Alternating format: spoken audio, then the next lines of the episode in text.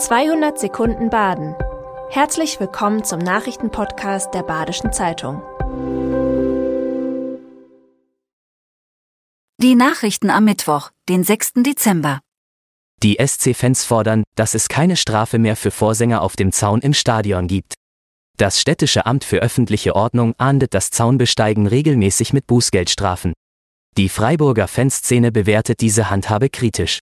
Es handele sich um stadiontypische, gängige Praktiken.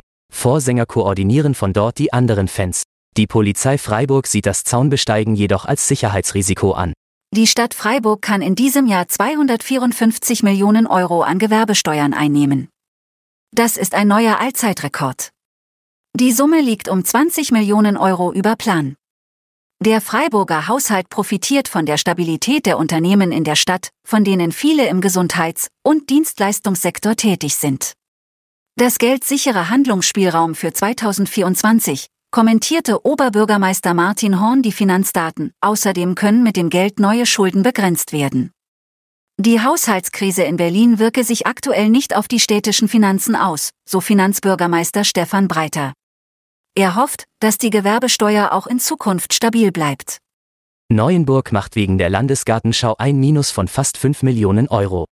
Das bezieht sich nur auf das Ausrichtungsjahr 2022. Wie viel insgesamt ausgegeben wurde, ist weiter unklar.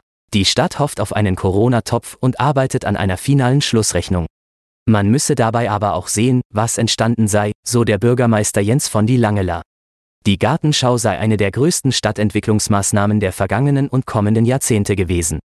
Zu den Großprojekten zählt etwa die Umgestaltung der Schlüsselstraße. In fünf bis zehn Jahren denke niemand mehr an den Verlust.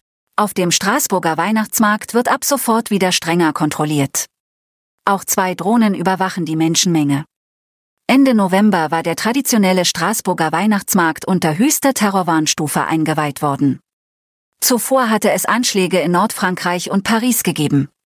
Gegen den Einsatz der Drohnen haben Straßburger Anwälte geklagt, die Straßburger Präfektur hat sich aber mit der Begründung verteidigt, dass allein in ihrem Zuständigkeitsbereich 75 Personen mit besorgniserregendem Profil beobachtet würden.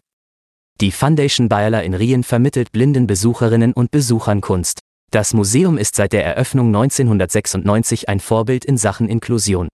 Für die laufende Ausstellung des georgischen Künstlers Nico Pirosmani bietet das Museum Führungen an, die quasi mit den Ohren sehen lassen.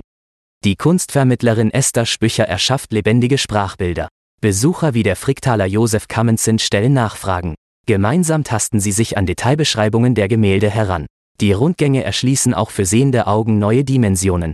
Die Pirosmani-Schau läuft noch bis 24. Januar und ist täglich von 10 bis 18 Uhr geöffnet.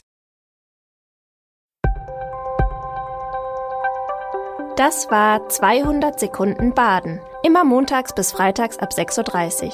Aktuelle Nachrichten rund um die Uhr gibt's auf der Website der Badischen Zeitung badische-zeitung.de.